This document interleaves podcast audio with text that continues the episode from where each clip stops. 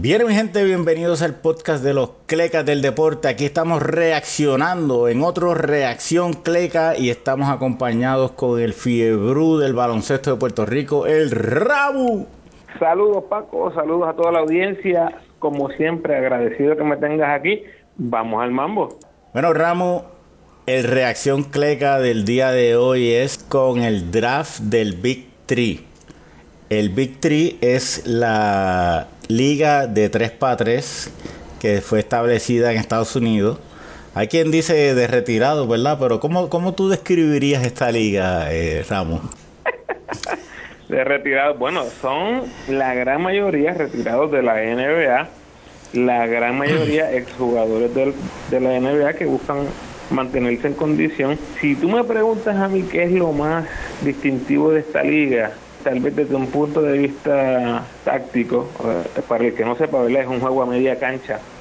Es un juego extremadamente físico. Lo poquito que yo he visto, Paco, porque tampoco voy a mentir, hay que ser honesto, lo poquito que yo he visto de esa liga es una liga extremadamente física. Lo que me sorprende un poco que Carlos Arroyo a estas alturas de su carrera esté buscando una oportunidad en esta liga, pero de eso vamos a hablar eventualmente. Bueno, eh, no solamente física, en el, el, BCN hizo una liga parecida que se llamaba el BSN Next.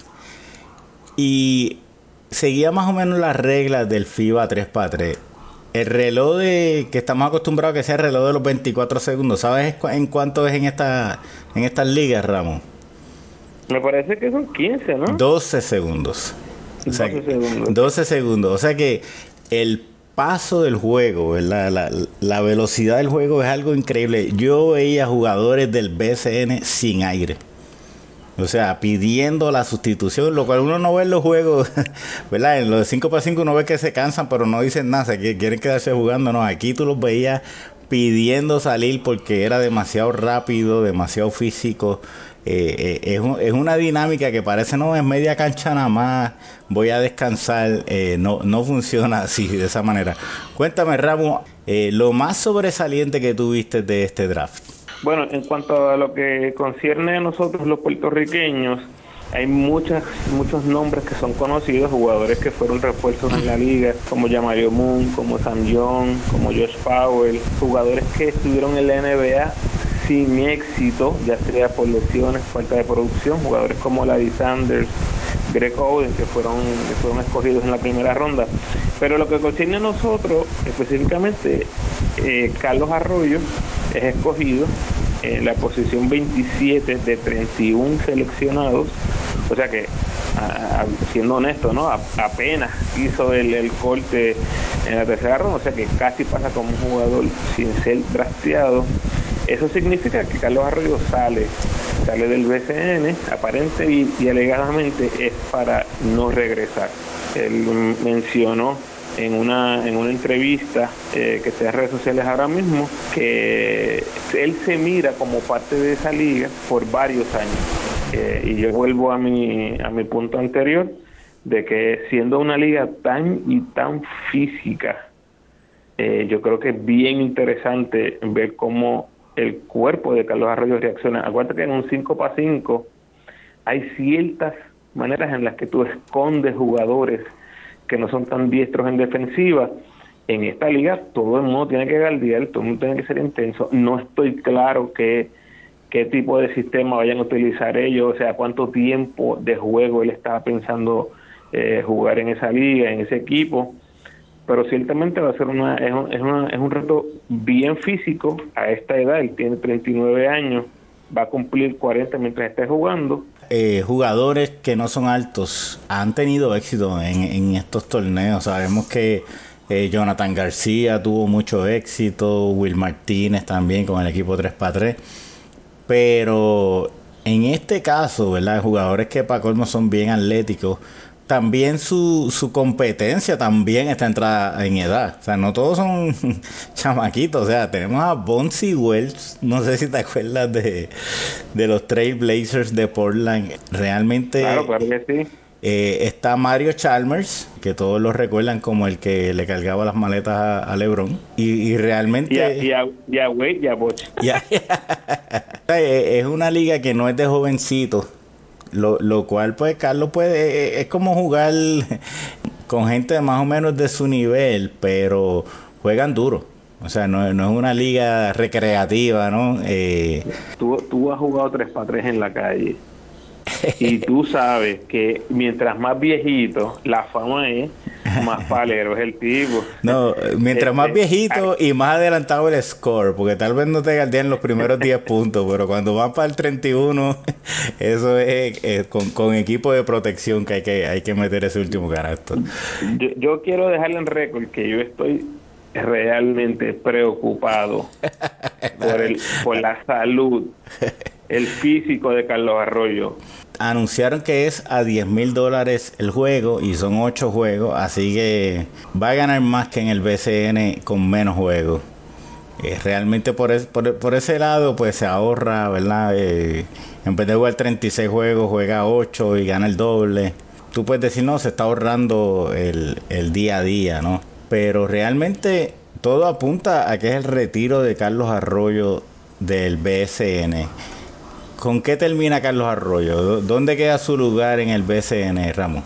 Bueno, eh, eh, queda bien alto, queda bien alto. Obviamente no jugó suficiente como para estar entre los más más grandes, pero con lo que hizo me parece suficiente. Va a terminar de, de los mejores 50 en triples en la liga, en la historia, entre los mejores 20 en asistencia sobre 4.000 puntos. Y si este es el último año de Carlos Arroyo, BCN se va como líder entre los nativos en doble doble. Líder, no segundo, tercero, cuarto. Líder con 7. El que le sigue tiene 4. Te estás hablando en, en, esta temporada, ¿no? O sea que... En esta temporada, en esta temporada del 2019 contando los refuerzos, líder en asistencia, líder en asistencias por error, entre los líderes en minutos con sobre 30 minutos por juego, si alguien me dice a mí que Arroyo no tiene para volver a jugar en el BCN, yo estoy totalmente en desacuerdo, ¿no? Que ya está viejito, que, se, que mire para otro lado.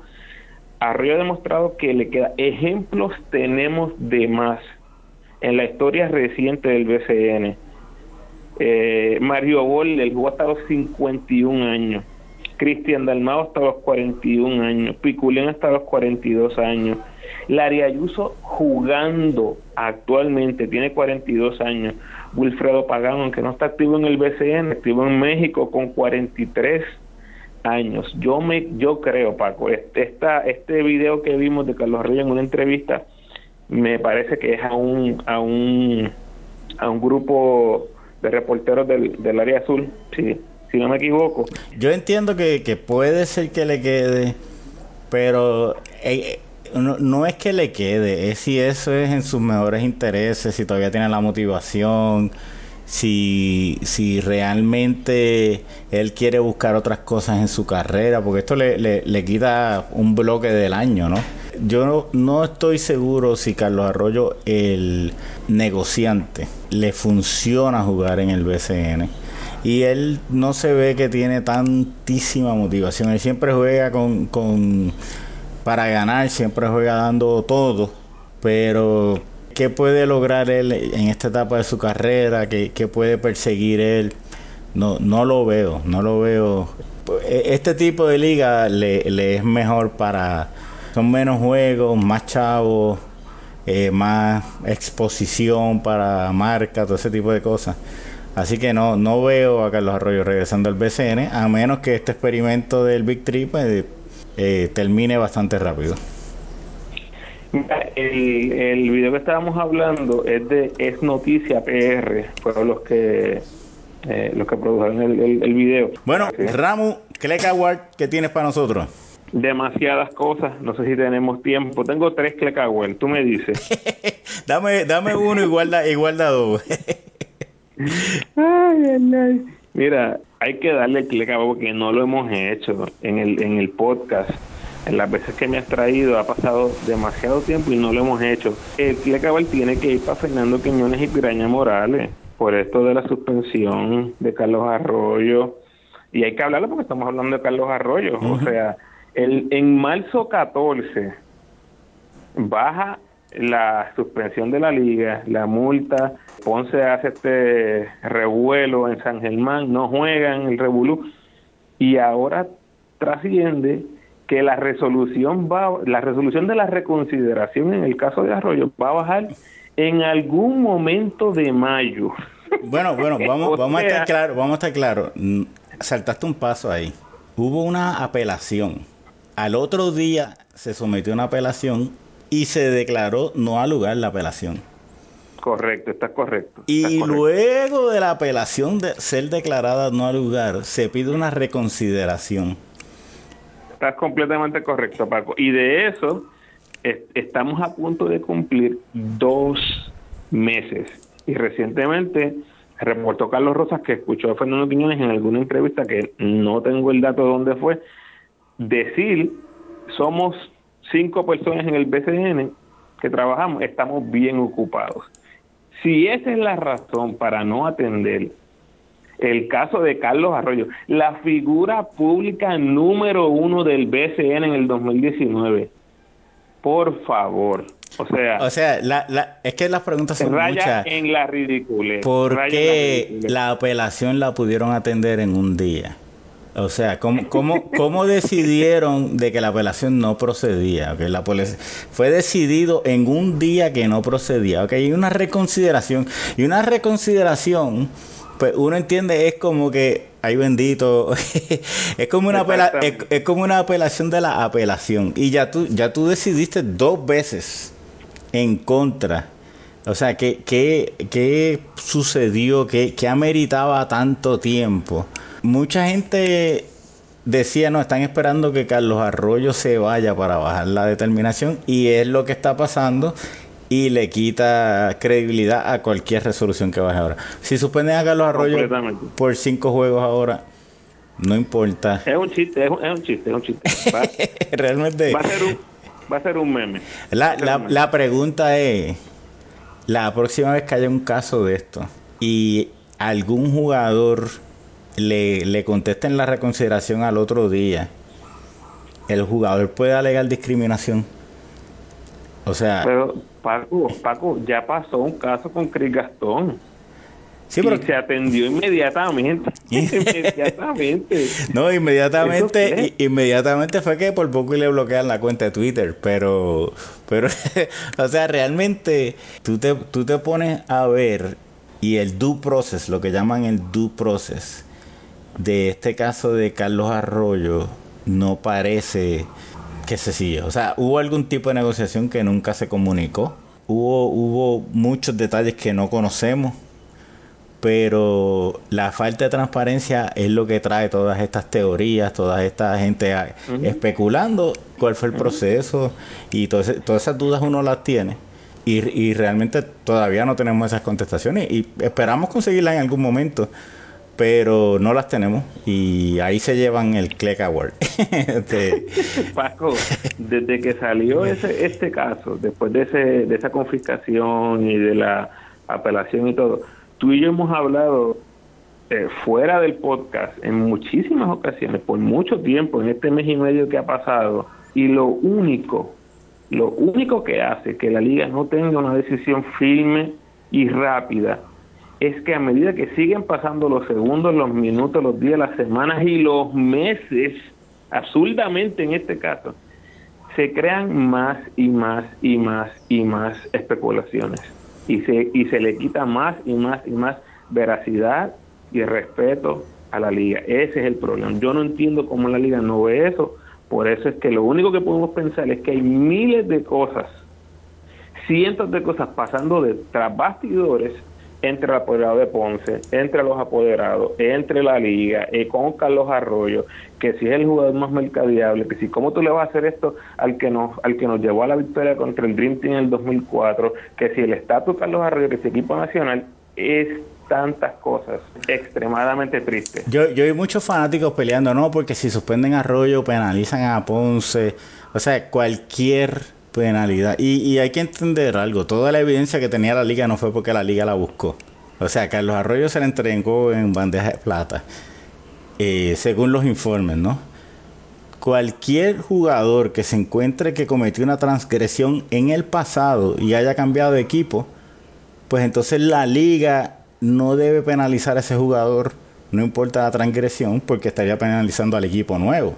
E, esa es la lógica que, que, que nos preguntamos si, si, está, pero no, la liga bajó con una suspensión.